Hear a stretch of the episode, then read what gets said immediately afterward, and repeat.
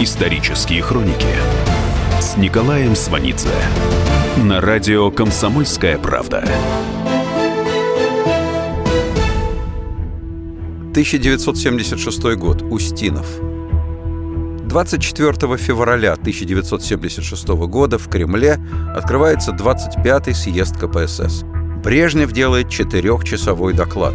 Весь предыдущий 75-й год Брежнев в крайне плохом состоянии. У него прогрессирующий склероз сосудов головного мозга в сочетании с последствиями злоупотребления успокаивающими препаратами. Эти лекарства Брежнев принимает, так как не в состоянии справиться с нервными нагрузками. В конце 1975 года глава КГБ Андропов ставит перед начальником 4 главного управления Минздрава СССР Чазовым задачу поставить Брежнева на ноги к началу 25-го съезда.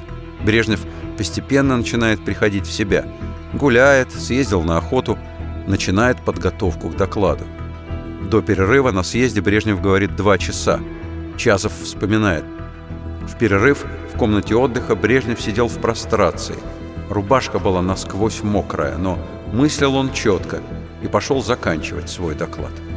Брежнев, пересиливая себя, говорит еще два часа. Для людей, сидящих в зале, его присутствие на трибуне означает, что не будет никаких перемен, что все будет по-старому, и им не стоит беспокоиться о собственном завтрашнем дне. И люди благодарны ему за это. Вероятно, именно эта глубинная номенклатурная благодарность порождает те словословия в адрес Брежнева, с которыми он и уйдет в могилу.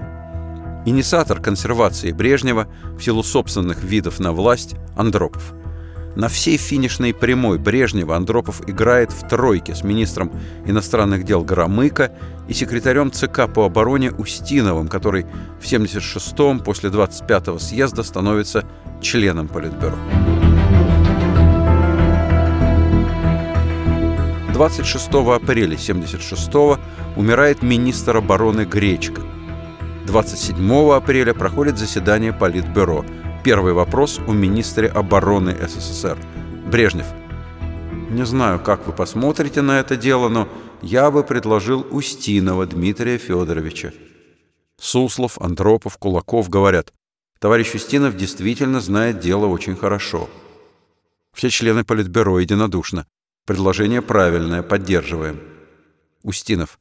Я благодарю от всей души Политбюро, кандидатов члены Политбюро, секретарей ЦК, за то большое доверие, которое мне сегодня оказано. Брежнев.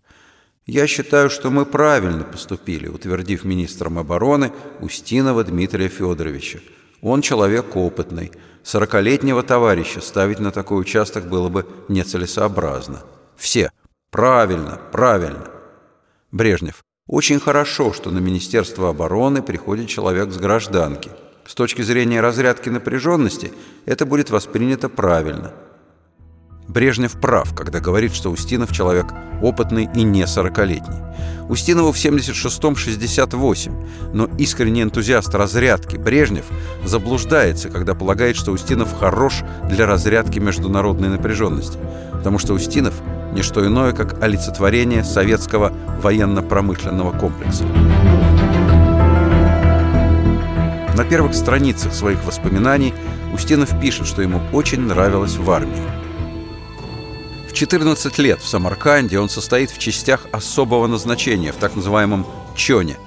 В это же самое время в Самарканде отец Устинова умирает от последствий первого советского голода. Собственно, семья Устинова и оказалась в Самарканде, потому что бежала из Самары от голода. Устинов, естественно, в воспоминаниях ни слова не говорит о том, что Причина голода – большевистская продразверстка. Про отца Устинов пишет. С какой радостью принял он октябрь. Жаль, что недолго довелось ему пожить при советской власти. Помню, как в голод он страшно похудел, постарел и стал совсем молчаливым. За весь день слова не услышишь. У матери на лице остались одни глаза, да и я еле волочил ноги. Был все время в каком-то полудремотном состоянии. Вот тогда мать и сказала отцу – Помрем мы здесь, а Митеньку жалко. Малой совсем еще. Они и собрались к старшему сыну в Самарканд. Там отец Устинова умрет в 22 году. А потом, как пишет Устинов, и мать угасла. После Чона в 15 лет Устинов идет добровольцем в 12-й туркестанский стрелковый полк, Он пишет, комиссар полка Карпов не уставал нам повторять. Не забывайте, товарищи, что вам выпало счастье жить и бороться в историческое время. Устинов откровенно говорит, что в армии ему нравилась железная образцовая дисциплина и ясность, необсуждаемость задач и целей. С этим мироощущением после демобилизации в 15 лет возвращается в Россию, учится в профтехшколе, работает слесарем, в 18 лет вступает в партию, работает на строительстве фабрики. При написании воспоминаний в начале 80-х Устинов обращается в партактив Горьковского обкома КПСС и получает копию протокола одного из рабочих собраний в октябре 27 года. Устинов цитирует Коллектив ВКПБ строительства целлюлезно-бумажной фабрики резко осуждает непрекращающуюся раскольническую линию изолгавшихся и разложившихся лидеров оппозиции – троцкистов и зиновьевцев. Устинов говорит – с каким волнением спустя десятилетия прочитал я этот документ, свидетельство нашей политической зрелости. В год начала раскулачивания Устинов поступает в Политехнический институт в Иваново-Вознесенске. Вскоре его группу целиком переводят в Москву, в Высшее техническое училище имени Баумана. Потом перекидывают в Ленинградский военно-механический институт как и Московское высшее техническое училище. Это также старое российское учебное заведение. Бывшее название – ремесленное училище в память в бозе почившего цесаревича Николая, в смысле сына Александра II, рано умершего и не ставшего российским императором. В России система инженерного образования середины XIX века исключительно сильна. Она получила название «русской» и признана во всем мире – Устинов получает качественное инженерное образование. После военмеха начинается, собственно, карьера Устинова. Сначала он в артиллерийском научно-исследовательском морском институте. Здесь он пересекается со знаменитым математиком, механиком и кораблестроителем, академиком Алексеем Николаевичем Крыловым. Академик Крылов – тесть будущего академика Петра Леонидовича Капицы, которого в 21 году вывез в Англию и которому намекал на нецелесообразность возвращения в СССР. Два сына Крылова воевали и погибли в Белой армии. Сам академик Крылов живет в СССР. Его дочь вспоминает. «Мой отец всегда находился вне политических событий. Он принимал любое правительство, не обращая на него особенного внимания. Все правительства были одинаково плохи для него. Он никого не уважал и никому не доверял. Но надо продолжать делать свое дело». В 1932-м академик Крылов консультирует Устинова исключительно по инженерной части. Устинов пишет, что в годы работы в морском институте у него сложилось представление о том, что такое инженер в широком понимании этого слова. Многие инженеры, подготовленные до революции, оказались неподготовленными к решению задач, выдвинутых партией. И не потому, что они были плохими специалистами, а потому, что не понимали сути социалистических преобразований – Духовный мир советского инженера основывается на прочном фундаменте марксистско-ленинского учения. Он так прямо и напишет. «Мне посчастливилось быть в числе первых представителей новой социалистической интеллигенции, возвращенных партией уже в условиях социализма».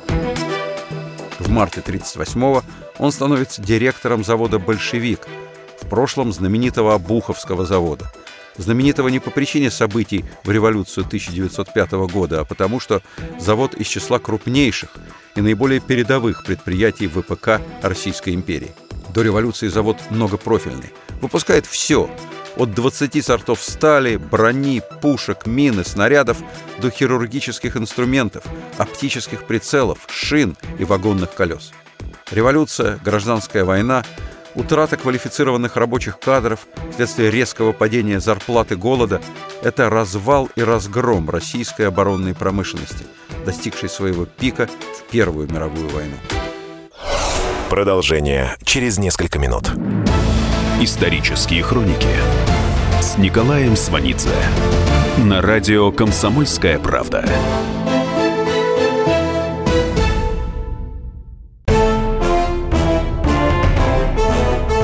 Товарищи солдаты и офицеры российской армии. Полковник Баронец разрешает обратиться. Звоните и задавайте накопившиеся вопросы. Угроза НАТО, жилье для военнослужащих и перевооружение России – Обо всем этом Виктор Баранец знает лучше других. Программу «Военный ревю» слушайте по будням с 5 вечера по московскому времени. Исторические хроники с Николаем Сванидзе на радио «Комсомольская правда». 1976 год. Устинов. 1938 году, когда Устинов назначен директором, завод в течение нескольких лет не выполняет государственный план. Перед назначением Устинов в Смольном встречается с первым секретарем Ленинградского горкома Ждановым. Жданов говорит, «А завод ваш пока работает плохо. На заводе нет порядка, дисциплины. Значит, что для вас сейчас самое важное? Дисциплина. Наша большевистская дисциплина. Как ее добиться?» У Ленина вы найдете четкий ответ на этот вопрос. Каждое производственное мероприятие надо обеспечивать политически. Нарком оборонной промышленности в 1939 году Ванников в своих воспоминаниях пишет по поводу дисциплины. Одна из главных проблем в работе оборонной промышленности – большая текучесть кадров. Ванников не произносит слово «репрессии». Он говорит несправедливое массовое отстранение квалифицированных работников промышленности нанесли большой ущерб оборонной индустрии. Ванников уточняет. В оборонной промышленности последствия этого смягчались тем, что сохранялась преемственность. Вновь выдвинутые руководители ранее работали в той же системе. Преемственность помогала новым работникам освоиться в более короткие сроки и возлагала на них определенную ответственность за работу бывших руководителей. Поэтому промышленности не прибегали к огульной критике всего прошлого. Это как раз случай Устинова. Он не был новым человеком на заводе. До директорства был на руководящей работе в заводском КБ. Об обстановке на заводе ничего не пишет. Так, скороговоркой. Зима 37-38 годов в круговороте заводских дел и забот промелькнула незаметно. Или начальник цеха уверовал в свою исключительность и непогрешимость, Цех стал работать успешнее после замены начальника и принятых парткомом мер по активизации работы цеховой парторганизации. Устинов в воспоминаниях напишет «Деятельность завода «Большевик» за следующий год оценена как хорошая».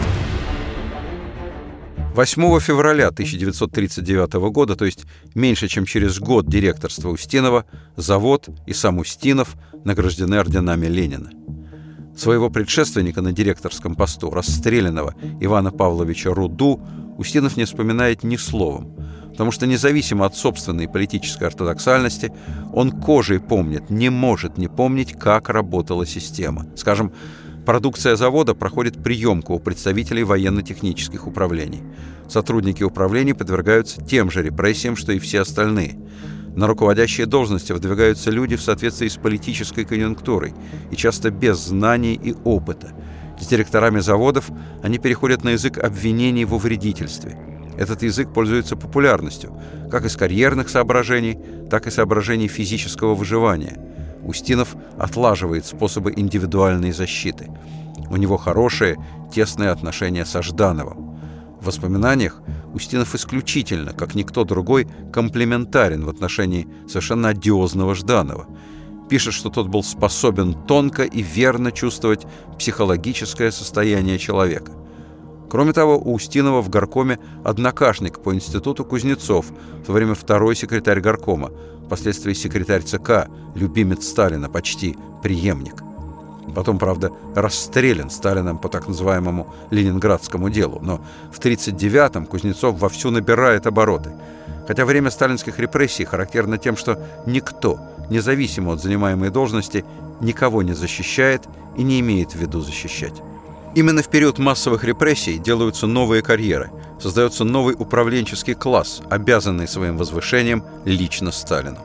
Более того, сохранившееся на всю последующую жизнь пристрастие к Сталину объясняется таким простым обстоятельством, что тогда, в мясорубке, лично им Сталин сохранил жизнь. Устинов в 1939-м избран делегатом 18-го съезда ВКПБ. В начале 80-х, несмотря на прошедшие годы, он пишет «Тогда на съезде впервые с особой предельной ясностью я ощутил всепоглощающую заботу о родной стране. Возникло это ощущение с первых же минут после того, как на трибуну поднялся Иосиф Виссарионович Сталин. Его негромкий, чуть глуховатый голос властно овладел вниманием, и все, что он говорил, укладывалось в сознание прочно, плотно, почти весомо. Устинов говорит, что в предвоенные годы партии и народу не было известного факта грубого нарушения Сталином социалистической законности. Существовало убеждение, что некоторые ограничения демократии неизбежны ввиду борьбы с классовым врагом, а репрессии применяются в интересах социализма. Подобную позицию можно счесть естественной в устах сталинского наркома, однако другой сталинский нарком Ванников оставил иные воспоминания. Он пишет – то время специалиста могли арестовать только с согласия руководителя наркомата, в системе которого работал обвиняемый. Должен признать, честно пишет Ванников, что эти руководители, в том числе и я, кто из малодушия, а кто из карьеристских соображений, чаще всего не противились в подобных случаях, даже если не были уверены в справедливости обвинения. Между тем, Ванникову в определенный момент удается прикрыть от репрессий целое направление оборонной промышленности. Он трезво пишет – Приостановить репрессии мог только Сталин. Идея оградить работников оборонной промышленности от нападок надзорных органов вначале не вызывает его одобрения. Панников воспроизводит издевательские, по сути, реплики Сталина, когда заходит разговор об арестах. «А почему вы позволяете? Что у вас, нет власти? Кого вы боитесь?» Но однажды Сталин произносит «Давайте факты, и мы примем меры».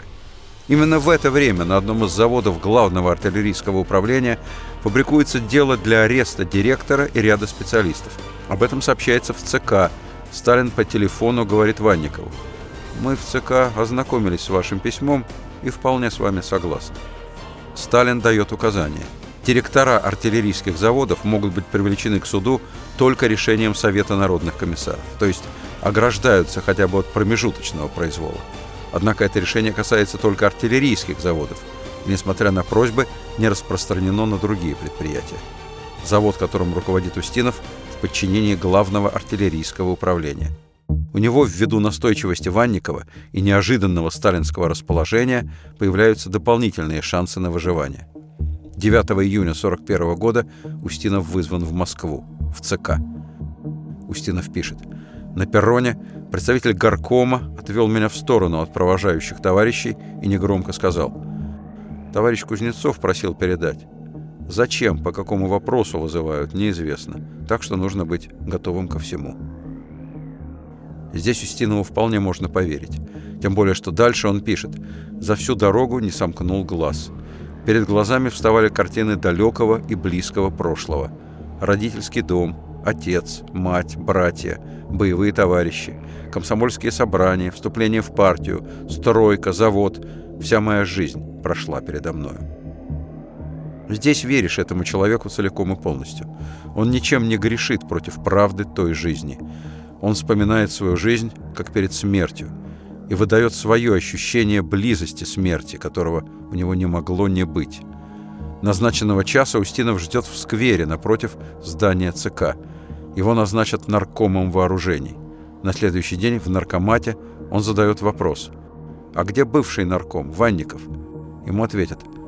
«Ванников уехал, ничего никому не сказав». Позднее, говорит Устинов, мы узнали, что Ванников арестован. За три предвоенных года руководители оборонной промышленности меняются трижды. Нарком Рухимович расстрелян в 1938-м. Наркома Ванникова в июне 41-го бьют на допросах, выпустят через месяц войны.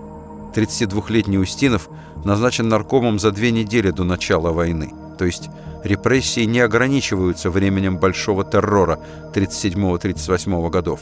Репрессии не останавливаются даже в оборонной области, несмотря на очевидное приближение войны. А кроме того, Самой очевидностью войны в ближайшие сроки Сталин безответственно пренебрегает, потому что он уверяет военных, что войны не будет до 1942 года. В конце 50-х годов эксперты первого отдела Госплана СССР занимаются обобщением опыта развертывания военно-промышленной базы накануне войны. Их вывод – мы слишком поздно начали проводить мобилизационную подготовку.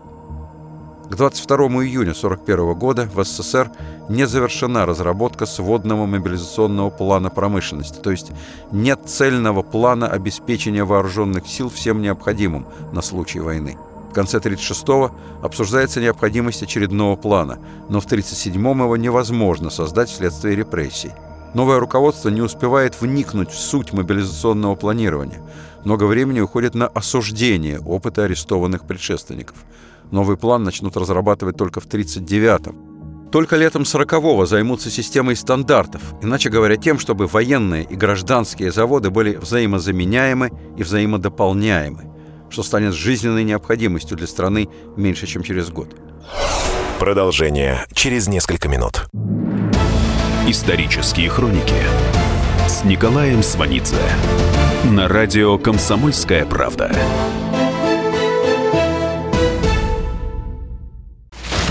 Разгадать планы Владимира Путина не под силу даже западным спецслужбам. Но я, Эдвард Чесноков, знаю, чего хочет наш президент на самом деле.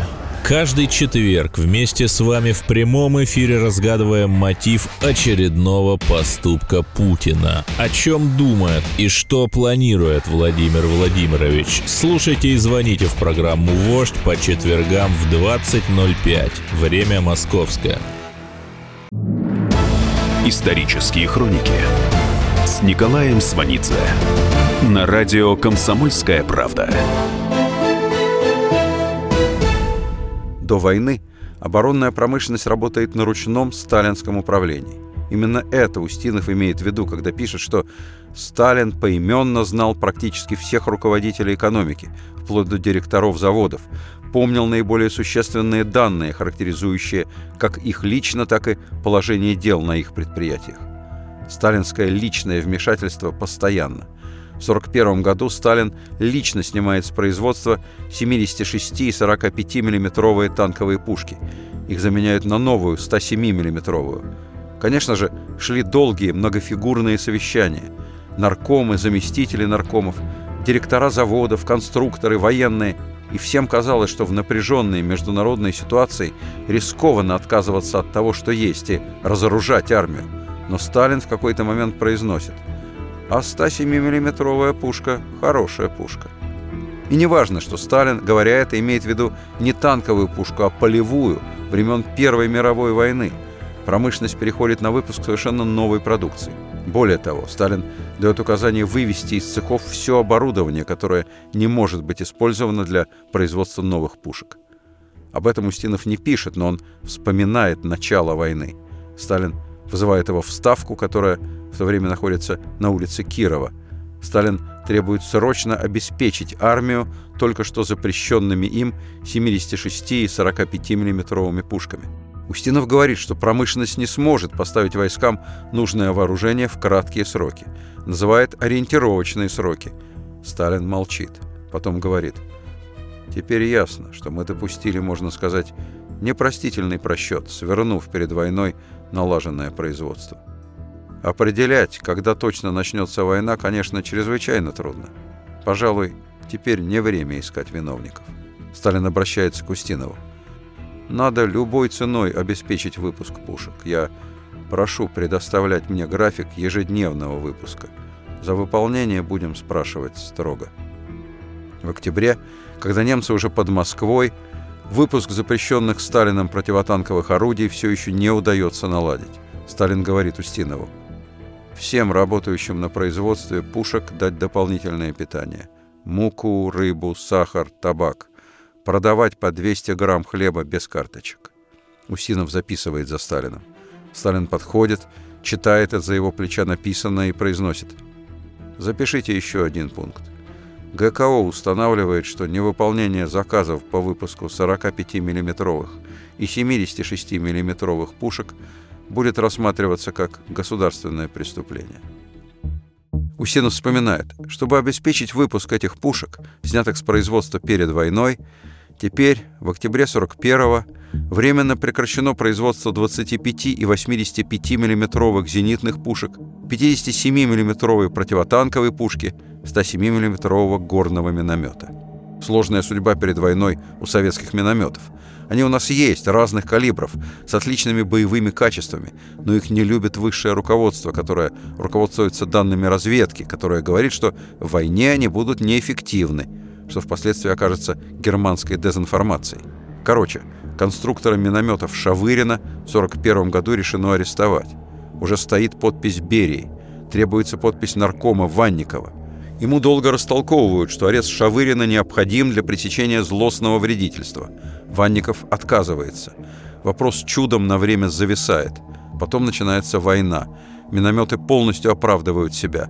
Наращивать их производство в необходимых масштабах уже во время войны будет нарком Устинов. Кроме того, перед войной сидят конструкторы.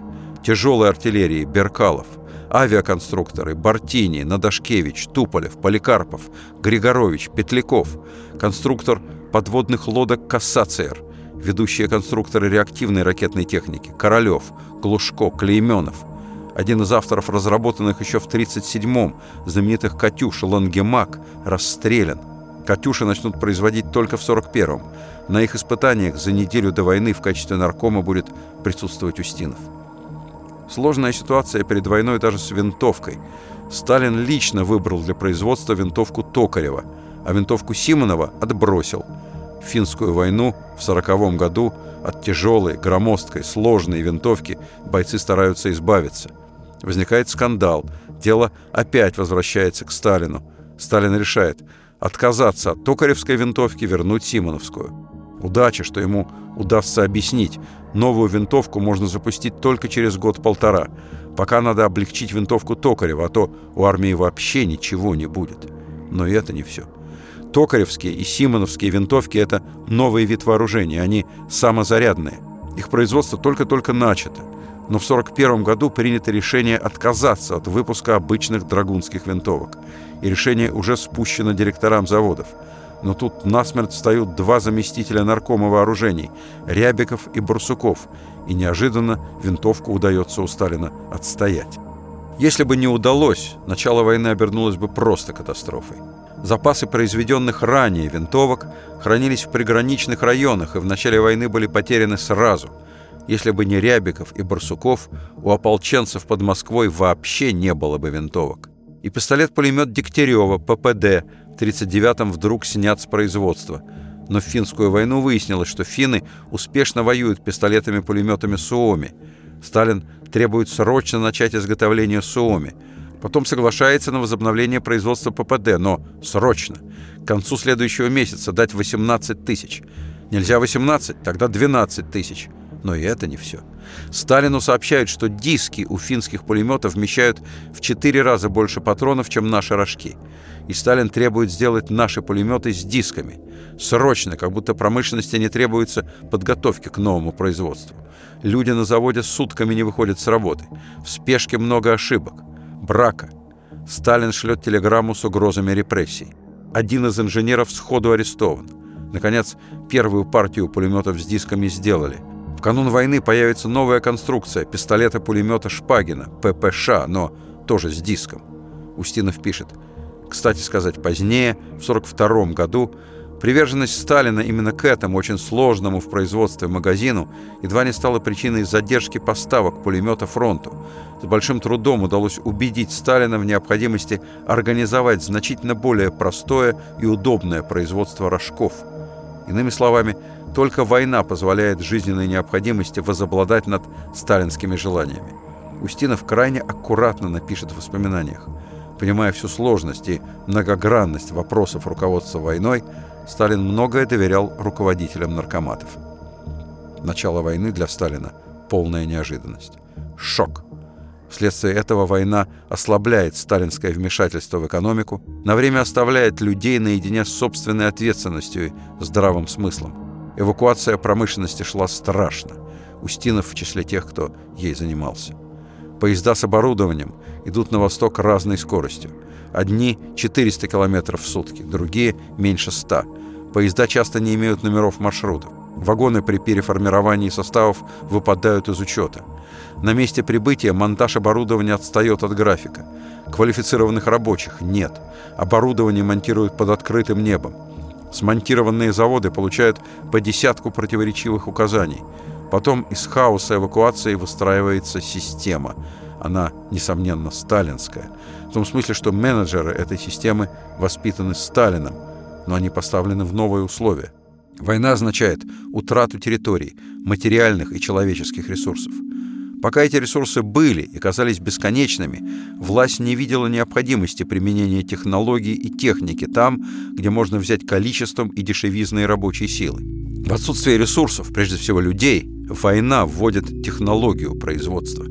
Устинов многое с гордостью об этом пишет. Вместо традиционной штурмовщины на производстве появляется то, чего не было раньше – специализация, новое экономичное размещение оборудования, сокращение межцеховых перевозок, уменьшение простоев станков. Впервые начинается поточное изготовление артиллерийского вооружения, сокращаются расходы металла, топлива, электроэнергии. Специализация облегчает планирование и управление производством. Эффект от всего этого разительный. Например, завод, где директором Елян в течение 1942 года увеличивает выпуск орудий по сравнению с довоенным уровнем более чем в 16 раз. В июле 1942 года проводит конференцию наркомата вооружения по внедрению новых технологий. Технология высвобождает человеческие руки, плюс дает экономию. Во время войны трудоемкость изготовления танка Т-34 сокращается в 2,4 раза, а стоимость – в 2 раза. Наконец-то производитель отвечает перед заказчиком. Претензии поступают на заводы непосредственно из воюющих частей. Устинов воспроизводит рядовую ситуацию. Дефект пулемета ищут специалисты на оружейном заводе, не находят. Потом они же с авиационщиками проверяют установку пулемета на самолет, отлаживают на заводском аэродроме, учат, как это делать, проверяют пулеметы прямо на взлетной полосе и сразу на фронт. Все в кратчайшие сроки. Плюс впервые технологично заработавшая экономика позволяет в годы войны создавать новые системы оружия и запускать их в массовое производство. Во время войны конструкторские организации впервые работают на конкурсной основе, Устинов пишет.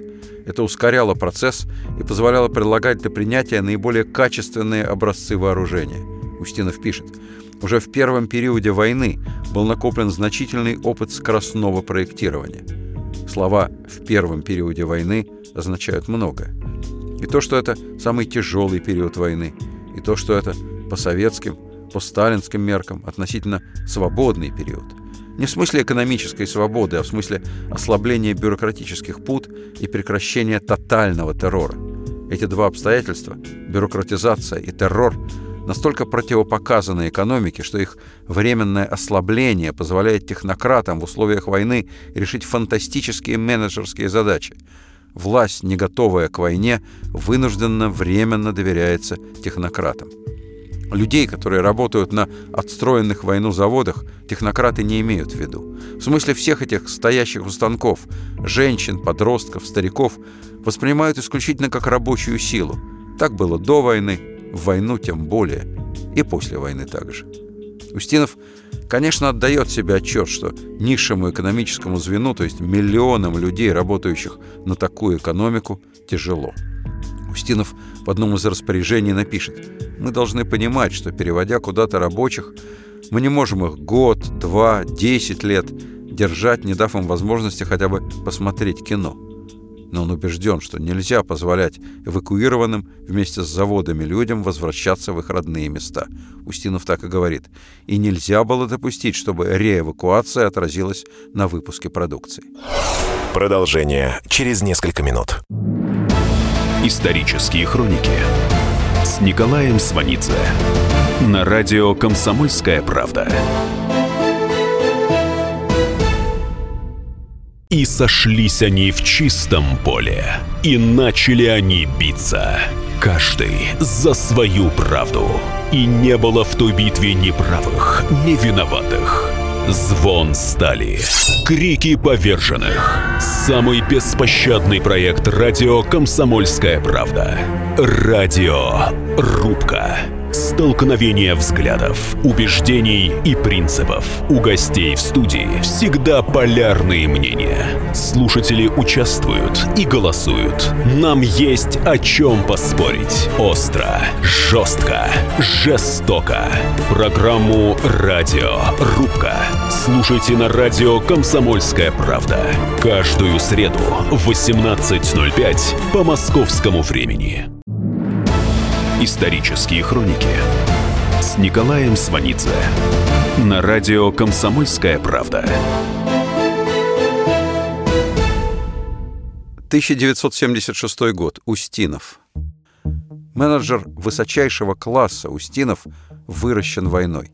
В его воспоминаниях действуют директора заводов, инженеры, конструкторы. Несопоставимо меньше, мало он пишет о рабочих военных заводов, среди которых большинство – женщины. Хотя Устинов всю войну ездит по заводам и все видел собственными глазами. Из его письма директорам заводов по поводу условий жизни рабочих в конце войны. Первая задача – ликвидировать землянки и палатки, перевести хотя бы в самые простейшие дома – на топчинах и нарах люди спят, месяцами не раздеваясь и не меняя белья, которое негде постирать. Мыла нет. Кипяченая вода не везде имеется. На производстве, в цехах, значительное число людей совершенно запущенного вида. Не бритых, не стриженных, в ватниках, шапках, независимо от температуры. У кипятильников, печек, в цехах спят люди – эта обстановка меньше всего напоминает военный завод, где при высокой культуре производства и особой ответственности заданий подтянутость и аккуратность являются обязательными требованиями. Устинов из числа тех, кто создает у Сталина ощущение беспредельности возможностей, тех, кто работает на фронт, который тоже демонстрирует нечеловеческую стойкость. В 43-м, 12 апреля – Устинов возвращается из Кремля в наркомат и звонит главному конструктору Уральского завода Петрову. Устинов сразу, еще сидя в Кремле, выбрал его для осуществления поставленной Сталином фантастической задачи. За две недели создать 152 миллиметровую облегченную гаубицу и начать ее серийное производство. И ее создадут за две недели. И Устинов напишет – Пушка, принятая на вооружение в 1939-м, создавалась 18 месяцев, и это считалось быстро. Сравните, 18 месяцев и 18 дней. Это гаубица специально к Курской битве. Курскую битву Устинов видит со своей точки зрения. Он вспоминает, как по графику было произведено, отлажено и отгружено, и эшелонами шло и шло вооружение всех видов к этой битве. Усинов вспоминает, как связывался с заводом, спрашивал, успели ли покрасить пушки. Ему отвечали, да, товарищ нарком, почти все, четыре штуки только некрашенными погрузили. Но мы создали бригаду, она покрасила пушки прямо на ходу поезда. Устинов поясняет. На некоторых заводах были созданы бригады из женщин, которые регулярно совершали челночные рейсы, докрашивая орудия по ходу поезда. После войны экономическая система военного времени будет названа прогрессивно-мобилизационной. Устинову это название нравится. Нравятся обе его составляющих. В слове «мобилизационная» есть элемент чрезвычайности, а значит и успех имеет особую ценность. Слово «прогрессивное» просто отличное, потому что это уход от экстенсивности, нетехнологичности до военной экономики. Это реальная победа в конкуренции и с противником, и с союзниками. Прогресс мог бы в иных политических условиях стать во главу угла и пойти в экономику вообще. После войны, на волне победы, ненадолго появляется слабая надежда на уход от военизированной экономики. Эта надежда не оправдывается, но Устинову это неинтересно. Он успешен в ВПК, для которого мобилизованы все ресурсы страны плюс прогрессивные технологии. Технологиями с гражданскими отраслями не делится – этот ВПК будет миром Устинова. Он будет курировать разработку и производство ракетной техники. Под Устиновым будет работать откомандированный из Шарашки заключенный враг народа Королев. Королева у Сталина выпросит не он, но Устинов будет фактическим организатором ракетной промышленности. Устинов будет принимать первую советскую атомную подводную лодку. Его роль сильна в создании системы ПВО – при нем произведены самолеты МиГ-29 и Су-27. Мир ВПК успешен и уважаем. Холодная война и пропаганда разжигают это уважение у населения. Мир ВПК прекрасен, потому что секретен, и в нем много денег.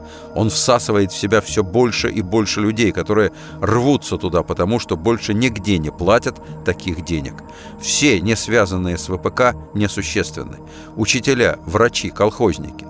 ВПК жирует и неизбежно, как всякий монополист, мутирует. ВПК уже не только требует денег на оборону. При позднем Устинове ВПК легализует свои худшие черты – разбазаривание средств, тиражирование устаревшего вооружения, монополизм в исследовательской работе, круговая порука в миллиардных проектах. ВПК за бюджетные деньги работает исключительно на самовоспроизводство. ВПК – сильнейший лоббист. Руководство ВПК активно влияет на формирование той идеологии, которая ему жизненно необходима. В международных отношениях это идеология холодной войны. Собственная эффективность во время войны вырабатывает у Устинова особый стиль поведения. С 42 по 48 год Устинов становится обладателем четырех квартир. На улице Чкалова, 14 дробь 16, пятикомнатная, отделана за счет министерства. Получена 25 мая 42 года. На чистых прудах дом 11, 8 комнат. Получена в октябре 42 Квартира на улице Чкалова переведена на жену. В апреле 43-го Устинов предоставляет своему брату трехкомнатную квартиру на улице Пирогова, 37, дробь 43. В 47-м на улице Герцена, дом 24, отделана 200-метровая квартира. Квартира в доме Министерства вооружения, который только что восстановлен.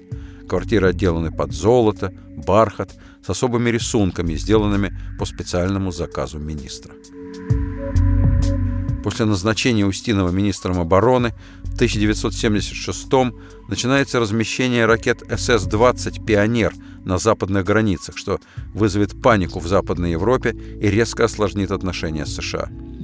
Устинов никогда не считал себя ни политиком, ни военным, в смысле стратегом. Свое главное, катастрофическое решение он примет исключительно как технократ.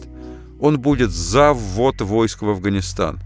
Главный военный советник в Афганистане, генерал армии Майоров, говорит, Устинов воспринимал Афганистан не как место, где рекой льется кровь, в том числе советских людей, а как военно-технический полигон мирового масштаба для испытания новейших систем оружия. Перспектива потери такого полигона взволновала его больше всего. В мире про Устинова говорили, он довооружит СССР до смерти. Он это и сделал. Исторические хроники с Николаем Сванидзе на радио «Комсомольская правда».